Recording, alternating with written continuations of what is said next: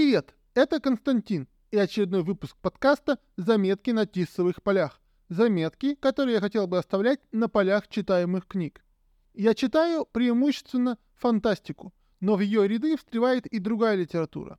Да и в самой фантастике, если она действительно хорошая, можно найти много чего.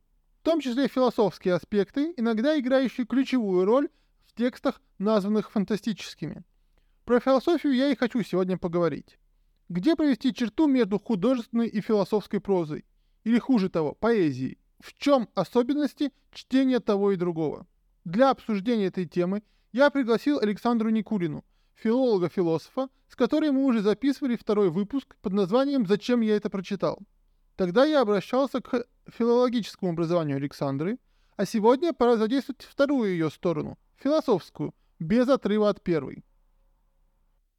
Привет, Саша. Рад, что ты второй раз появилась у меня в подкасте. В прошлый раз мы только разминались. Сегодня я хочу затронуть тему посложнее. Здорово, рада тебя тоже приветствовать. А, в общем-то, давай приступим. Я сегодня хочу поговорить про взаимодействие философов и книг. И сразу хочу уточнить, что когда я говорю философ, я имею в виду только одну ипостась человека. Человека, когда он занимается философией, как профессионал или как любитель. В другое время он может быть не философом, а просто читателем. И тогда и правила взаимодействия с, книг, с книгами будут другие. Соответственно, у философа и читателя, даже если это один и тот же человек, могут быть разные требования к одному и тому же тексту.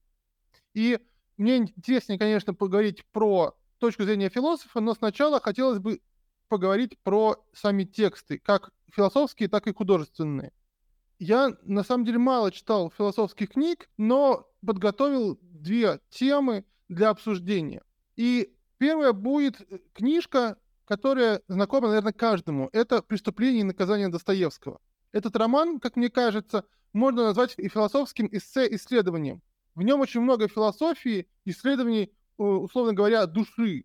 Как ты считаешь, можно так отнестись к этому произведению? Ну, мне кажется, в принципе, очевидно, что его можно назвать философским. А, можно сказать, что это философский роман, но другой вопрос, как позиционировать те идеи, которые Достоевский высказывает э, в контексте, ну, так сказать, академической философии или в контексте вообще философской традиции. Однозначно мы понимаем на уровне, ну, на уровне какого-то обыденного э, языка, что да, Достоевский высказывает философские идеи, но эти идеи, вот как они вписываются в философскую традицию, что, а, что они выражают, какие линии мысли. И вообще, что представляет собой этот роман с точки зрения именно философской, то есть можно ли назвать его именно философским произведением в каком-то отношении? Можно ли сказать, что это некая целостная такая философская, целостное сочинение? Да. Вот это такой вопрос, конечно. То есть, собственно, а, ну, то, что это философия, то, что философия определенно там присутствует, это, конечно, очевидно. Ну, а можно его именно специально читать как философский текст, отбрасывая художественную э, компоненту и акцентируя внимание именно на философской концепции, как-то ее отдельно обсуждать от всего остального? Э, ну, мне трудно сказать. На самом деле, э, все-таки в основе своей, я думаю, это художественный текст. Я полагаю, что все, кто читал Достоевского, этот роман, да, собственно, кто изучал его в школе, помнят, что большое внимание там уделяется идеям, например, Ницше.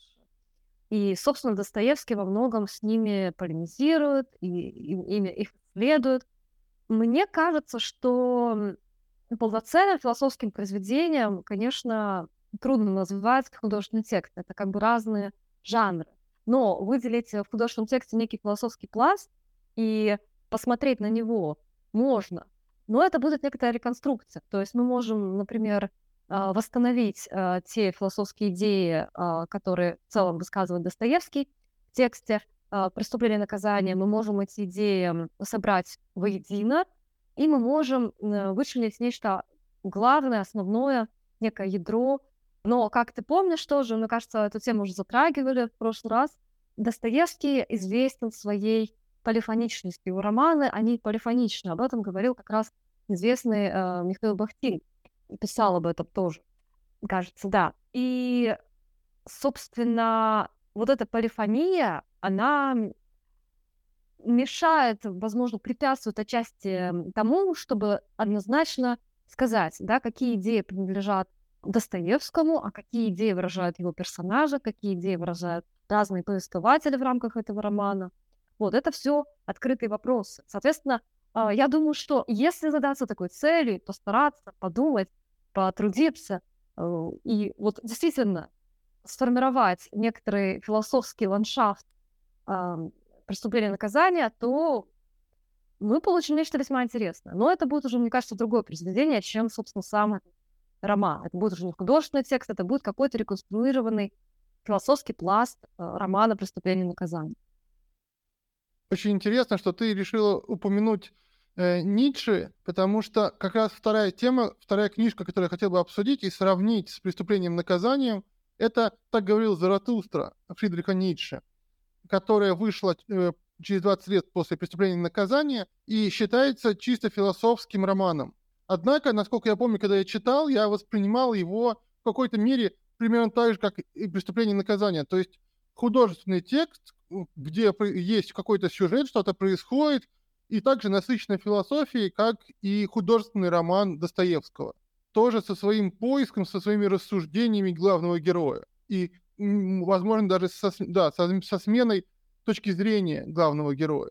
Ты не находишь, что а, у них много общего? Вот да, интересный вопрос, действительно много общего. И здесь может возникнуть, естественно, вопрос, а почему все-таки, так говорил Заратустра, считается все-таки философским произведением, а, а роман «Преступление и наказание» считается скорее художественным произведением. И на самом деле я могу сказать о своем каком-то интуитивном ощущении.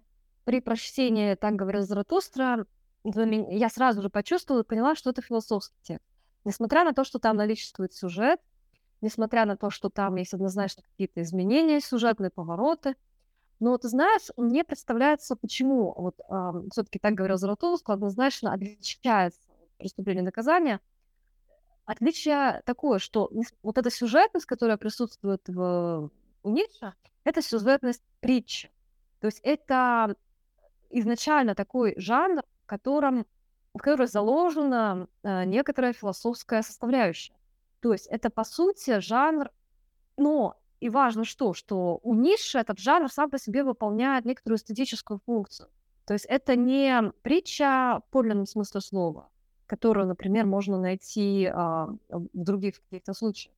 Это скорее стилизация под притчу, я бы так сказала. То есть роль вот этой формы, она а, не является... А, а, роль этой формы является скорее эстетической. Поэтому когда мы смотрим на содержание, мы понимаем, что вот то, что разворачивает Ницше, то, о чем он пишет, это не какая-то традиционная э, мудрость, например, восточная или э, ближневосточная мудрость, а это именно философия, э, в ее отличие от мудрости, как некоторого такого духовного знания, некоторого, может быть, традиционного знания. Э, иначе говоря, э, под такой вот э, личиной, казалось бы, притчевой формы которая, да, имеет сюжет, имеет определенные повороты, имеет определенные какие-то, где мы видим, да, вот этот момент э, развития даже движения персонажей, их какие-то диалоги. Вот эта притчевая форма скрывает под собой революционный такой посыл, э, по сути, содержательный. То есть здесь как бы форма вступает, на мой взгляд, в такое очень своеобразное отношение с содержанием. Но здесь еще нужно сказать, что, конечно, так говорил Заратустра, на мой взгляд, отсылает не только к притчам традиционным, но и к Евангелию, к евангельскому повествованию. Потому что там присутствует довольно много, ну, как я помню и вижу, довольно много моментов таких э, весьма и весьма сходных, э, вот даже не столько уже эстетически, хотя эстетические отчасти тоже, ну, имеется в виду, стиль это выражается и в каких-то приемах, да, стилистических конкретных, но это выражается еще и в самих сюжетных поворотах. То есть, по сути, это определенная пародия на э, Евангелие. Пародия, потому что мы знаем, что Ницше, естественно, к Евангелию э, Христу относился весьма противоречиво. Весьма это здесь в данном случае это преуменьшение, да? это явно такой тоже стилистический прием с моей стороны, потому что, да, его отношение к христианству, Христу было просто чудовищно парадоксальным, э, таким крайне противоречивым, и это отразилось вот в, это, в, этом, э, в этом его ключевом произведении. То есть, с одной стороны, стилистика притчи, форма притчи, с другой стороны, а, отсылки, пародийные отсылки, гротескные отсылки к Евангелию. Почему гротескные? Потому что содержательно а, то, что та философия, тот посыл, тот смысл, который звучит в этой работе, безусловно, во многих своих пунктах противоречит христианским идеям в прямом смысле. Вот. И в целом, да, э, несмотря на эту рамку, вот такую вот сложную, Нише удается в эту рамку уместить именно философское содержание прежде всего.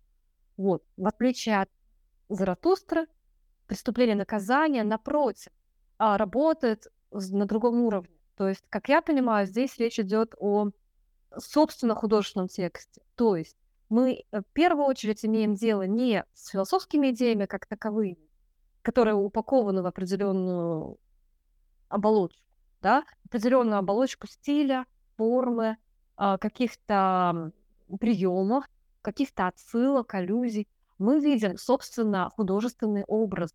То есть некоторую такую, некоторую такую структуру, некоторый текст, в котором основную роль играет не идея, не мысль, не ее развитие, а взаимодействие художественных образов и э, взаимодействие персонажа то есть взаимодействие определенных характеров. У Достоевского, конечно, они играют тоже важную роль, ключевую.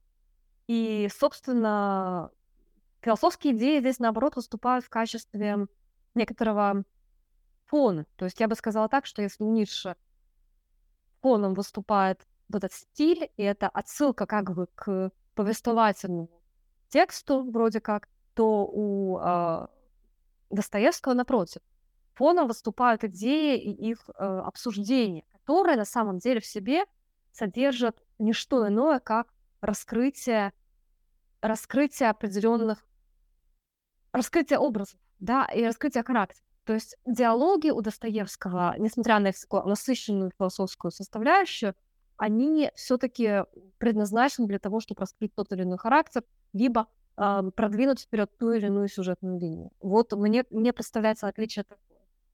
И я все-таки пытаюсь подвести разговор к разнице между художественной и философской литературой, и с этим такой вот вопрос. Можно ли сказать, что отличие в том, что у Ницше в Заратустре он э, говорит о своих философских взглядах, э, то есть что Заратустра ретранслирует авторское мнение, а у Достоевского герои представляют философию не, не ту, что считает сам автор, а нужную для сюжета, для раскрытия персонажей и что именно в этом отличие философской и художественной литературы. Да, мне кажется, в принципе, так и есть. И это не отменяет того, что у самого Достоевского, э, как автора текста, может быть своя философия, которую он вкладывает неявным образом вот в свое произведение, она есть, ее можно реконструировать. Тем не менее, тем не менее, это определенный небольшой пласт все, всего всей вот этой целостности, многогранной целостности художественного текста, в то время как у Ницше это основное ядро, без которого, собственно, Заратустры и не будет. И тут мы опять возвращаемся к вопросу, который обсуждали в прошлый раз, о том, как можно реконструировать автора из его текстов, насколько это реалистично, а, из художественных текстов, как мы говорили в прошлый раз. Видимо, из философских текстов человека, автора, реконструировать проще, чем из художественных. Ну, в принципе, да, мне представляется, что это так. Во многом, наверное, это связано с тем, что когда мы имеем дело с художественным текстом, мы имеем дело с некой, ну, как говорят англичане и американцы, fiction, да, то есть это некоторая выдумка, это некоторая фантазия. То есть здесь уже изначально э, мы имеем дело с рассказчиком. То есть мы можем представить себе, что когда-то древние люди сидели там у костра и, например, начали сочинять истории, возможно, это были мифы, легенды. Ну и, собственно, наверное, с этого началась литература. Соответственно, когда есть рассказчик, этот рассказчик, пусть он и является живым человеком, он все равно уже отличается от реального человека, который живет какой-то реальной жизнью, то есть от реального автора. В случае же философского текста все немножко попроще. Хотя это вопрос. Но, по крайней мере, идея, которую выражает философ, это его собственные идеи, идеи, которые он имеет как реальный человек, и текст, который он пишет, не является, так сказать, выдумкой. Ну, по крайней мере, в том же смысле, в котором текст э, художественный. Вот, мне кажется, это отличие, оно во многом и определяет то, что текст философский не такой, наверное, а, отношение автора э, философского текста к своему произведению не такое сложное, как в случае с художественным текстом. А вот, например, доктор Фаустус э, Томаса Мана, ты как думаешь, э, писался автором как художественный текст или как философский? Мне кажется, что, в принципе, Томас Ман, он работает э, примерно в том же русле, что и Достоевский. Э, я имею в виду, э, конечно, тот факт, что он, его многие романы являются философскими, и некоторые все называют интеллектуальными романами. Есть как бы два термина, два понятия. Философский роман, интеллектуальный. Идут споры о том, какой из них лучше применять, какой из них наиболее адекватен, что считать интеллектуальным романом, что философским, но это отдельная тема. Просто вот это объединяет его с Достоевским, но если посмотреть на канву и структуру романа, то, мне кажется, можно увидеть то же самое, что мы видим у Достоевского. У Томаса Мана, несмотря на обилие философии, что по-другому не скажешь, и каких-то просто идейных противостояний, можно вспомнить еще «Волшебную гору», Иосиф и его братья. Кстати, да, одна из моих любимых книг.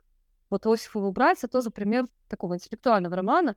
Там постоянно мы видим, что почти каждый диалог героев, будь это даже любовный диалог в контексте романа, в контексте любовного романа, внутри э, романа, даже любовный диалог содержит в себе какое-то идейное противостояние. То есть это интересная вещь. И это, на мой взгляд, не значит, что, опять же, роман сводится к, к идеям. Потому что, безусловно, у Томаса Мана не помимо его э, эрудиции, потрясающей, его умения воссоздавать обстановку разных эпох э, и, э, и характеры разных людей, помимо этого, он, конечно, обладает превосходным психологическим чутьем и вообще э, психологизм, я бы даже сказала, не психологизм, а некоторый такой человека, ну, человека размерность некоторые в его произведениях присутствует. Да, э, это у Хайдегера был такой термин, просто мне нравится. То есть э, речь о том, что он очень хорошо работает с образами персонажей и умеет показать их ну, чрезвычайно объемно, ярко, живо. И, безусловно, это, это искусство художника, это искусство писателя. Ну, философы не всегда так умеют. А иногда и вообще не могут даже в диалоге, между, ну, диалог между двумя персонажами как-то реалистично описать. Но мне кажется, тут еще важно учитывать, что именно хотел автор э, сделать своей книгой. То есть, например, Томас Ман, он хотел, чтобы человек, э, э, читая его романы, там, не знаю, развлекался, как бывает с художественной литературой, или чтобы он задумывался как над философской книгой. И вот в этом отличие текстов художественных и философских, что цель автора, не знаю, правда, там у Достоевского какая была цель, когда он писал «Преступление и наказание», может быть, заработать денег просто. А с другой стороны, э, ну, и вот у художественных, чаще, мне кажется, одна цель, вот какая-то, не, не связанная с философией, цель именно автора, чтобы что вызвать у читателя. А те, кто пишет философский, тот же самый э, Ницше, Заратустру, у него была явно цель не, не развлечь читателя. Да, интересный вопрос о целях. Мне кажется, что трудно говорить какой-то однозначной цели у писателя, даже если он как-то ее открыто формулирует. Все равно есть какие-то, во-первых, бессознательные цели, которые он может не осознавать, а во-вторых, все равно произведение выходит за рамки за пределы того, что пытался в него вложить создатель. В этом его прелесть. Оно живет своей жизнью. Поэтому вот как-то однозначно сказать, какая цель художественного текста, какая у философского, довольно сложно. Может быть, можно наметить какие-то общие контуры, но вот я бы так сказала, что несмотря на все различия, да, по крайней мере, и у философского текста, и у художественного может быть общая цель, которая выражается в каждом случае, которая, да, в каждом случае выражается по-разному. То есть, э, с одной стороны, есть философский текст, и у него может быть цель действительно поставить определенные философские вопросы и побудить читателя задуматься. Но та, та же самая цель может быть у художественного текста, одна из целей, одна, один из аспектов. Но эта цель осуществляется разными средствами. То есть в случае с э, художественным текстом мы, конечно же, не видим часто какой-то отчетливой, достаточно отчетливой аргументации или однозначного какого-то вывода, к которому мог бы прийти, например, философ, создавая какую-то систему. Мы всегда видим многоголосие. В хороших романах, по крайней мере, ну, оно присутствует.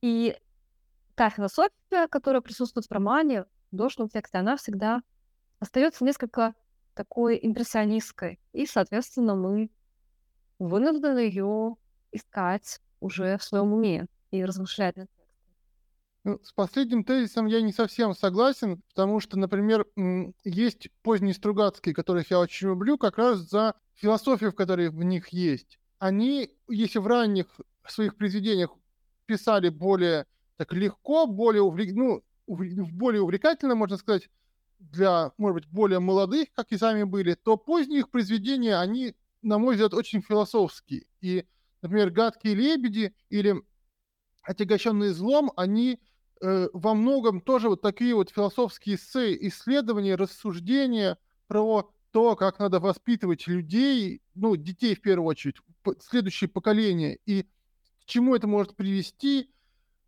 И там, на мой взгляд, это не то чтобы так уж хорошо аргументировано, как, наверное, должно быть в чисто философских произведениях, но этому уделено очень много внимания, рассмотрено нескольких разных сторон, разные герои представляют разные как бы взгляды на эту проблему, то есть мы можем довольно подробно рас, рассмотреть какую-то конкретную идею философскую, вот такую вот гуманитарную, не знаю, как это еще назвать. И это является, в общем, центральным местом, э, центральной идеей, ради которой впечатление, что все и пишется. То есть авторы, может быть, именно э, писали и рассуждали одновременно, придумывали. Они так, правда, и не нашли решения, как э, насколько я понимаю, о том, как надо воспитывать детей, чтобы они правильно воспитались, стали людьми с большой буквы. Но э, и философы тоже не все приходят к какому-то конкретному решению. Поэтому тут вот, на мой взгляд, не совсем четкая граница получается.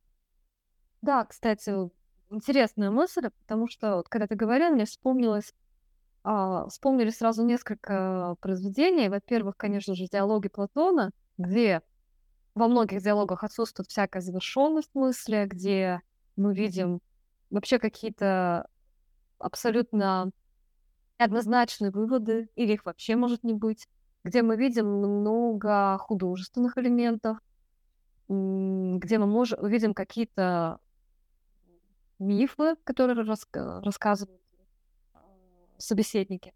А с другой стороны, мне вспомнились романы антиутопии, например, те же романы Оруэлла, вот, ну и так далее, много, много других можно вспомнить имен. А здесь, да, действительно, как будто присутствует такая общая идея, Э, которая как бы скрепляет весь роман воедино, но я все-таки остаюсь при своем, да, я все-таки думаю, что, несмотря на то, что эта идея присутствует, то, что она может даже быть авторской идеей, собственно, он пытается просто ее изложить в романе, тем не менее, способ, которым это делается, он принципиально отличается от философского.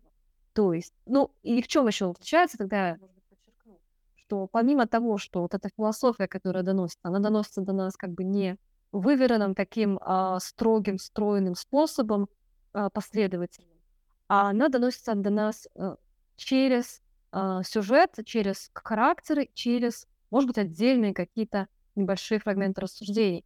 Но помимо этого, само воздействие художественного текста на читателя, конечно, оно более, более во многих случаях оно более многоуровневое и более интуитивное, чем а, в случае философского текста, за редкими исключениями, наверное. Философский текст в основном, когда человек работает с таким текстом, он работает интеллектуально, и задействуется его интеллект, его мышление, его понимание.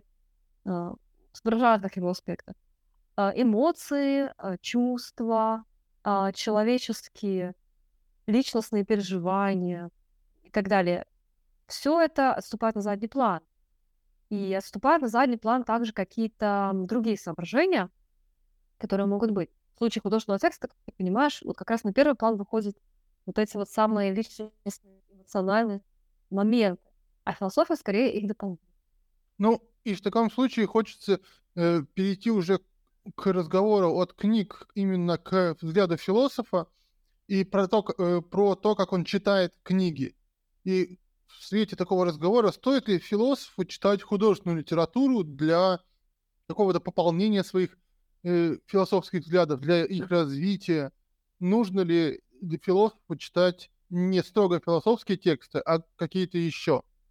Ну, вопрос сложный. Я скажу так, зависит от философа, да, от того, чем он занимается в философии, какие цели он преследует, какие его проблемы интересуют.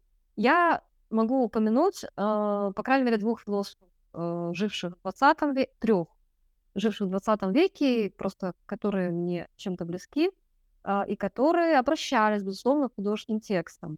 Безусловно, первый философ, который приходит на ум, это Марсен Хайдегер, но, правда, он обращался не, в основном не к прозе, а к поэзии. Как известно, он любил классическую немецкую поэзию, вот, и обращался довольно часто к ней. А второй автор — это Жиль Делез. Он очень часто в своих произведениях обращается к разным прозаическим произведениям. Прозаическим произведениям его времени, в основном это французские, французская литература. Например, у него есть даже э, такое эссе, называется оно «Мишель Турнье» или «Мир без другого», посвященное, кстати, блестящему роману Мишеля Турнье, который называется «Пятница» или «Тихоокеанский нимб». В этом... Э, Лимб, прошу прощения. Да.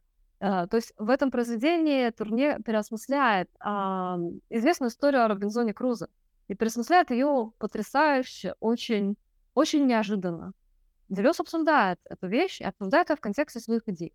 То есть для Делеза художественная литература служит некоторым подспорьем, помогающим ему проиллюстрировать и, возможно, глубже раскрыть собственные философские идеи. И третий философ, про которого я хотела сказать, это Бланшо. У него есть такая небольшая работа, называется «Неописуемое сообщество».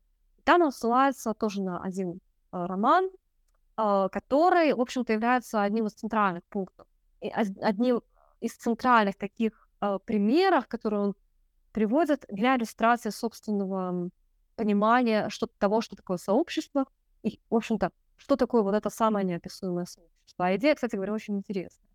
Ну, это, конечно, лишь малое число философов, которые обращаются к литературе, и цели у них у всех в чем-то схожи, да, это, конечно, через призму художественного текста взглянуть на свое собственное творчество, а, на свои собственные идеи и, возможно, увидеть некоторый резонанс с творчеством э, писателей и увидеть некоторую реализацию своих идей там, где ее, казалось бы, не так легко найти.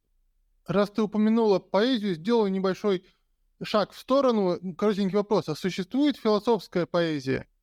Конечно, существует. Э, даже есть целый такой, как бы, жанр, да, это философская, именно так и, и она называется, философская поэзия, а, вот, она есть, и я, наверное, даже могу сказать, что отчасти те стихи, которые я пишу периодически, да, я не постоянно этим занимаюсь, тем не менее, наверное, их можно даже отнести к этой категории. Вот, ну, опять же, в силу того, что занимаюсь философией. А, например, вот вспоминается Ода Державина «Бог». Это известное произведение. Оно написано, конечно, достаточно давно, уже там кажется, конца 18 века, но тем не менее, мы читаем это произведение и понимаем, что помимо его невероятной художественной силы и воздействия, которое, несмотря на вот этот архаический язык, сохраняется до сих пор, а, тем не менее, мы видим, что это еще и философское произведение. Помимо... Не, ну, точно так же мы про прозу говорим, что она художественная, но в ней есть философия. И это отличается от чисто философских текстов. А вот бывает поэзия, именно которая писалась философами с целью там изложить свои философские взгляды. Именно не художественное произведение с включением философии, а где философия является основным, как в философских прозаических текстах. Ну, я думаю, здесь мы можем как раз обратиться к Древней Греции, к истокам философии. В общем-то, фрагменты многих сохранившихся произведений под названием «О природе», которые дошли э, до нас, они написаны, в общем-то, в качестве стихотворных произведений. А насколько они осмыслялись как художественные, честно говоря, трудно сказать. Можно как я понимаю, также... в то время э, все писали стихами. Там все было стихами. Угу. Поэтому не было да, отличия прозы от э, поэзии. Да, то есть здесь, наверное, вот такой вопрос, что действительно не было еще такого развлечения. Если же говорить о более поздних каких-то, то я, честно говоря, ну, вот можно взять, например, божественную комедию, да, насколько это все-таки литературное произведение, насколько философское. Ну, ну все-таки это политическая сатира, в первую очередь, а не философская. То есть чисто, чтобы философы писали стихи и в них рассказывали свои философские э, точки зрения, так не вспомнить, да? Вот, честно говоря, сейчас так не вспомнить, но я думаю, такое, конечно же, есть. Такое, конечно же, где-то есть.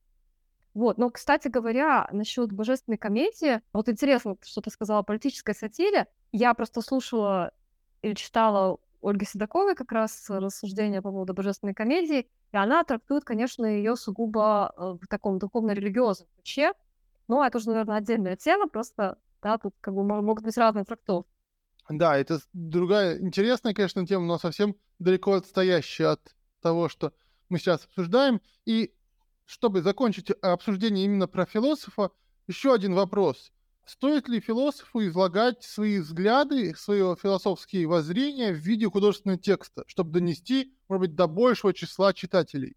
Да, тут опять же вот возникает ответный вопрос. Ты имеешь в виду художественный текст именно литературный, как произведение роман, будь то или там повесть, или рассказ, или ты имеешь в виду именно попытку в художественной форме изложить свои философские взгляды, как мы это видим у Ницше. То есть ты имеешь в виду здесь э, такой путь Достоевского или путь Ницше, да? Ну, скорее Достоевского, что именно вот что придумать какой-то сюжет, какое-то, может, там приключение или еще что-то, и в рамках него подать свою философию ее раскрыть вот таким вот художественным способом, не сухим философским языком. Честно говоря, мне эта идея кажется достаточно продуктивной для тех писателей, для тех э, людей вообще, которые, которые глубоко погружены в философию, но одновременно обладают определенными интересами в области творчества и, например, там пишут что-то. В частности, могу сказать, что у меня есть, собственно, такое начинание как раз-таки вот в том духе, о котором ты говоришь. То есть я пишу роман, который как раз э, содержит в себе идея его вдохновлена философией вдохновлена именно моим некоторым философским видением определенных процессов, определенной реальности. Но я это выражаю, это видение э, именно в художественной форме. И это не притча, как у Ницше, это не обертка, сюжет и все остальное присутствует. Тем не менее. Так что я думаю, что этот путь вполне себе такой оправданный, хороший. У меня есть один пример, он, правда, не совсем про философию, скорее про религию. Это Виктор Пелевин, который в последнее время пишет довольно много книг с буддийским содержанием. На самом деле он с самого начала писал, вначале у него там было больше дзен и Махаяна, а пос последние 10 лет, наверное, примерно, он, видимо, и сам перешел в Тараваду. И у него в текстах очень много, особенно вот есть роман тайные виды на гору Фудзи, где вообще весь сюжет крутится вокруг буддийских травадинских монахов, там достижения нирваны и так далее. И из, э, я знаю немало случаев, когда люди пришли в буддизм, заинтересовались буддизмом, стали читать э, действительно буддийские книжки после того, как прочитали Пелевина. То есть он их привел к религии, к буддизму. И, судя по всему, он все-таки выражает и свои собственные взгляды. То есть это примерно как с философией. Человек выразил свои взгляды, ну, религиозные в данном случае, которые близки во многом философским, и распропагандировал их читателям в, в виде художественных книг. На мой взгляд, довольно интересный пример вот того, как э, в художественных текстах можно подать нехудожественное содержание. Да, действительно, Пелевин в этом смысле, насколько я знаю, весьма, ну, весьма для меня лично парадоксальный автор. Я признаюсь, с некоторой такой горечью, а может быть, со стыдом, хотя мне сложно сказать, говорить о стыде, ну, я его не читала. Но я читала отдельно отрывки его произведений, я просто знаю, что это один из крупнейших, конечно же, русскоязычных писателей, и, конечно, его стоило бы прочитать, но пока до него я не добралась. Возможно, как раз-таки вот эта его слава, популярность немножко отбивают желание, но, тем не менее, из того, что я о нем знаю, из того, что о нем говорят, у меня складывается впечатление, что Пелевин парадоксален тем, что, с одной стороны, он вроде как излагает некоторые философские и даже не философские, а религиозные, как ты говоришь, идеи, а с другой стороны, в этом есть элемент иронии все-таки, в этом есть, по крайней мере, раньше в этом был элемент какого-то постмодернистского, постмодернистской игры. И вот насколько это впечатление верно? Или все-таки он действительно абсолютно серьезно, так сказать, э, вкладывает туда вот этот вот религиозный смысл, или вообще как-то эта постмодернистская ирония у него соединяется, возможно, как включается в контекст буддийского мировоззрения. Вот это интересно, как, как он с этим работает?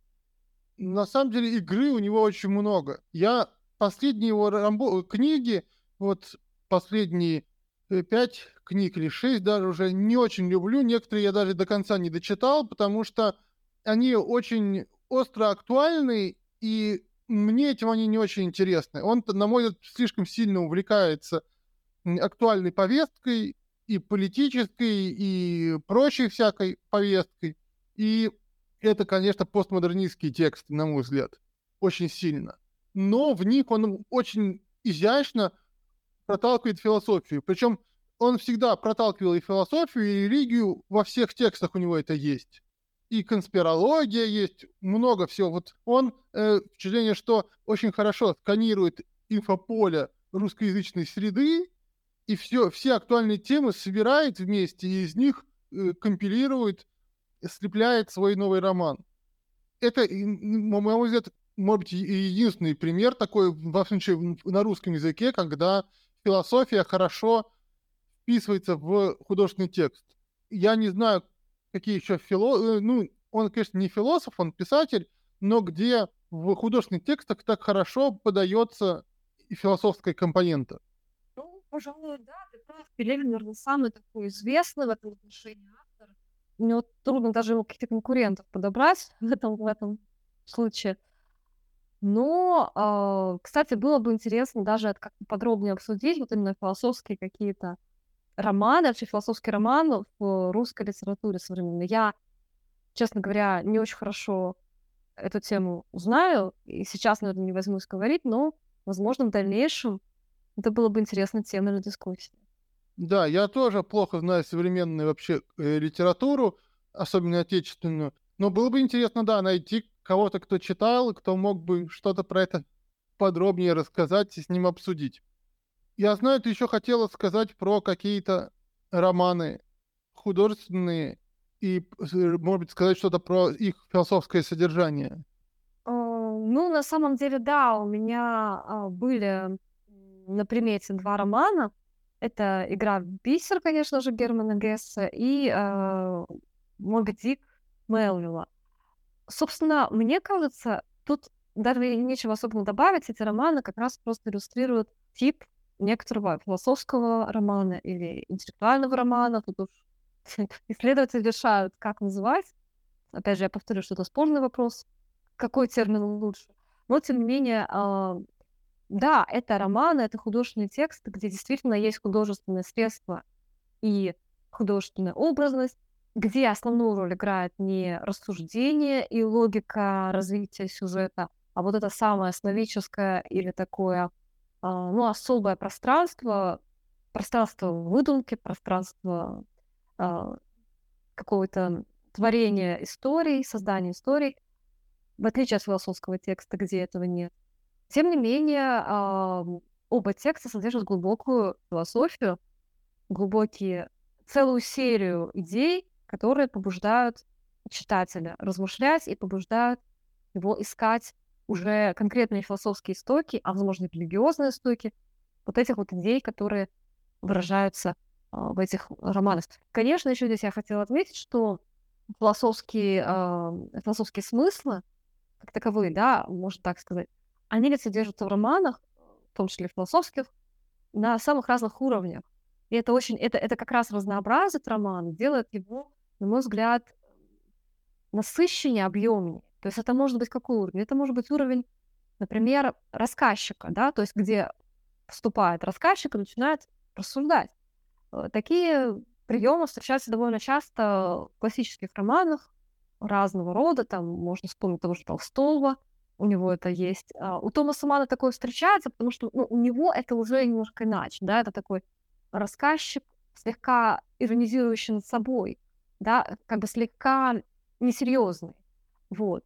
Это может быть уровень, например, характеров, где каждый герой выражает какие-то идеи, между ними происходит полемика. Но это может быть и уровень сюжетный. То есть, собственно, когда идея выражается не на уровне характеров или рассказчика, а на уровне уже сюжетных поворотов. Это может быть даже стилистический уровень, когда сама стилистика и са- само эстетическое звучание текста, оно вводит нас в определенное пространство мысли, в определенное состояние, вот, в определенный, а, наводит нас на определенные размышления или задает какой-то, указывает в сторону какого-то поля дискурсу, да, которое, ну, опять же, имеет философский смысл. В общем, я хочу закончить тем, что, на мой взгляд, философия в художественной литературе — это очень продуктивное поле для исследования разных художественных средств и исследования, в общем-то, того, как может сопрягаться между собой мышление, в конце концов, да, мыш... чистое мышление и вот это пространство эмоций, состояний, чувств, которые как раз с которым работает в основном а, художественная литература. Кстати, а ты читала роман «Цветы для Элджернона»? Да, читала когда-то, было такое. Я вот просто вспомнил, когда ты заговорил о том, что стилистически можно передавать. Там это очень интересно показано, как меняется герой через то, как он пишет, что сначала он пишет совершенно безграмотно, без знаков препинания, там, длинными предложениями, потоком мыслей, а в какой-то момент, точнее, а постепенно это превращается в хорошо структурированный текст и так далее. То есть это тоже через это передается. Довольно интересный и редкий эффект, мне кажется. Да, это, кстати, очень хороший прием. Он встречается также у Фолкнера, например, в романе «Шум и ярость». Там герой Бенджи э, такой э, дурачок, э, ну, то человек с какими-то особенностями умственного да, развития, он э, всю, всю дорогу, то есть весь роман, он говорит, то есть э, там есть от первого лица фрагменты, он говорит именно не связано. И Фолкнер очень хорошо удается передать вот эту внутреннюю речь, его внутренний такой диалог, который, по сути, очень странен. И это тоже, мне, ну, это как бы уже не совсем в философском контексте, конечно, но, тем не менее, этот прием может использоваться для иллюстрации какой-то философии, в том числе.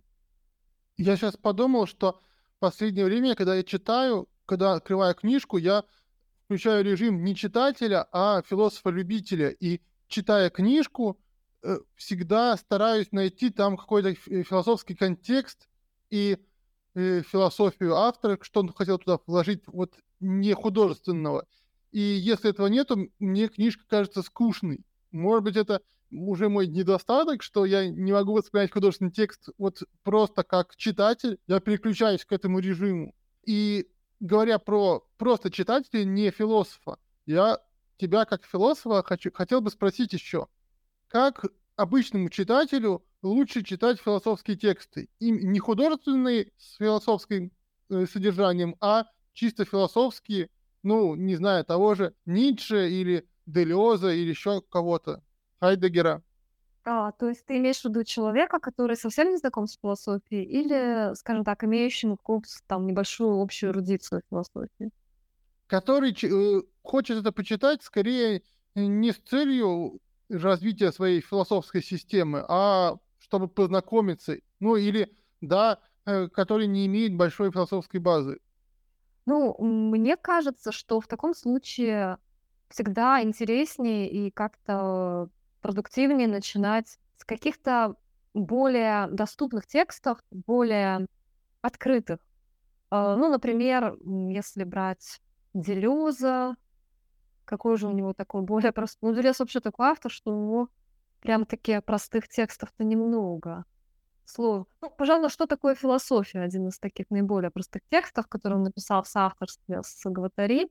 Можно начать с этого текста, например, это книжка, и на, на основе этого текста уже формируется некоторая э, база терминов.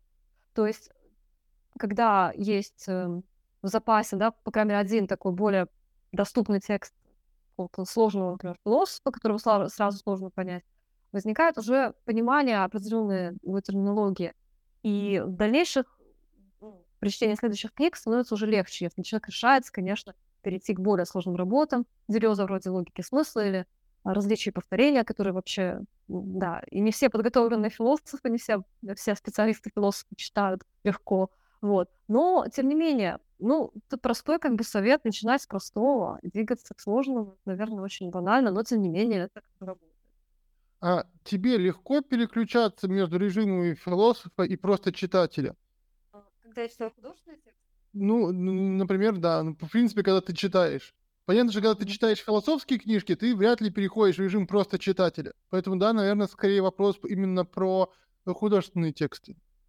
О, на самом деле, я вполне легко бы, становлюсь читателем, даже в случае философских текстов.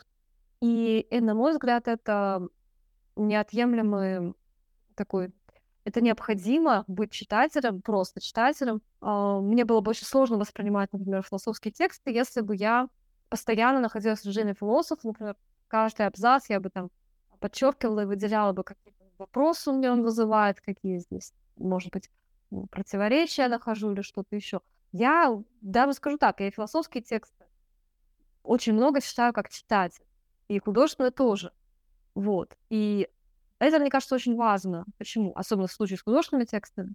Потому что художественный текст, в принципе, важно воспринимать как бы сердце, на мой взгляд.